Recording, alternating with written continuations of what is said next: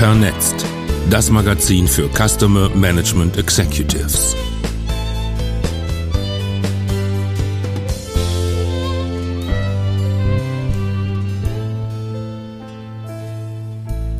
Mäßigung.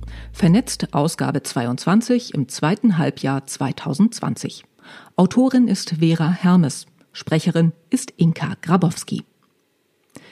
Mäßigung, die nächste der vier platonischen Kardinaltugenden, klingt erst einmal nach Verzicht und somit irgendwie spaßfrei und ein bisschen traurig. Dabei geht es bei der Mäßigung gar nicht darum, sich etwas zu versagen. Es geht ums Maßhalten, um die gesunde Mitte, sozusagen um die richtige Balance zwischen Prüderie und Zügellosigkeit, Askese und Ekstase, Enthaltsamkeit und Sucht. Die Corona-Pandemie zeigt, dass wir hier in Deutschland in puncto Mäßigung nicht besonders gut sind. Allerdings sorgt Corona auch dafür, dass mehr und mehr Menschen eine Ahnung beschleicht, dass Maßhalten durchaus eine gute Sache ist. Wir sind Hamster. Einzelne Feldhamster tragen bis zu 90 Kilogramm in ihre Vorratskammern. Das ist klug, denn dank diesem Vorrat kommen sie gut über den Winter. Zu Beginn der Corona-Krise folgten viele Menschen dem Hamsterreflex. Sie kauften wie verrückt ein und legten Vorräte an. Zuerst waren es Hygiene- und Gesundheitsprodukte, danach Pflegeprodukte und haltbare Lebensmittel, schließlich Atemmasken und Desinfektionsmittel. Von Februar bis März 2020 stieg allein der Absatz von Toilettenpapier um 700 Prozent, meldete der Bundesverband des deutschen Lebensmittelhandels. Verunsicherung und Angst angesichts einer völlig neuen Situation sorgten dafür, dass die Menschen jedes Maß verloren und, auf ihren eigenen Vorteil bedacht, von manchen Produkten an sich rafften, was zu haben war. Interessanterweise sagen alle, die man so kennt, sie hätten nicht gehamstert.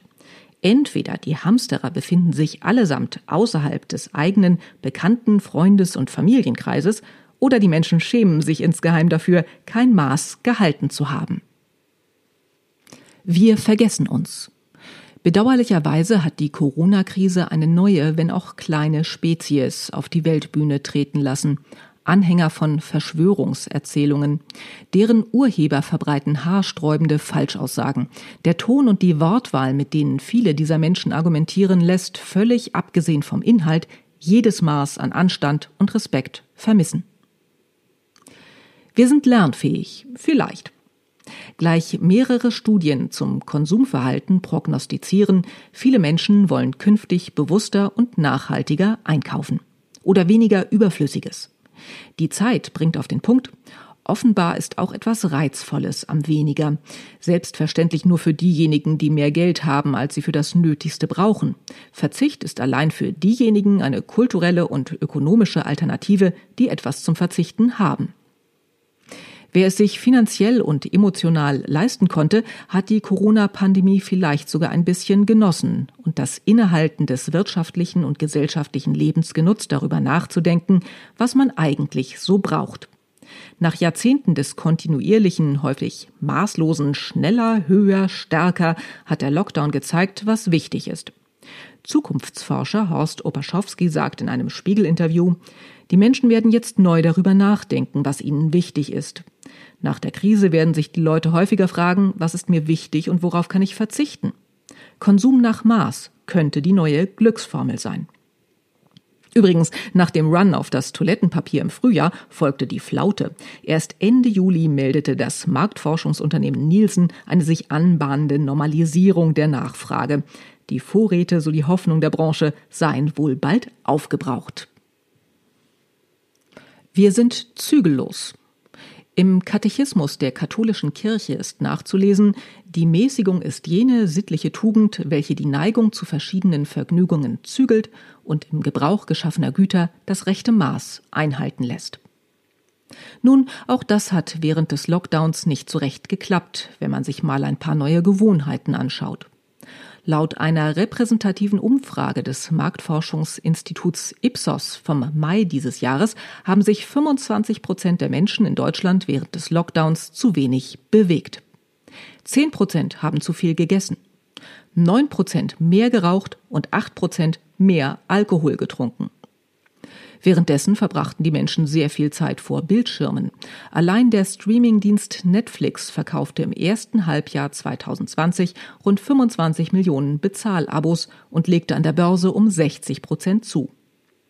Während also viele Erwachsene essend, rauchend und trinkend auf dem Sofa vor der Glotze saßen, frönte der Nachwuchs einer anderen medialen Zerstreuung. Die DAK meldet alarmierende Studienergebnisse. Demnach sei das Gaming bei fast 700.000 Kindern und Jugendlichen in Deutschland riskant oder krankhaft. Im Vergleich zum Herbst 2019 hätten die Spielzeiten während des Lockdowns werktags um bis zu 75 Prozent zugenommen. Eine krankhafte Nutzung von Social-Media-Aktivitäten wird bei rund 170.000 Jungen und Mädchen festgestellt. Während der Corona-Krise seien die Social-Media-Zeiten werktags um 66 Prozent gestiegen, von 116 auf 193 Minuten pro Tag. Ach ja, die EU-Drogenbeobachtungsstelle meldet, der Konsum von harten Drogen wie Kokain und Ecstasy ist während der Corona-Krise zurückgegangen.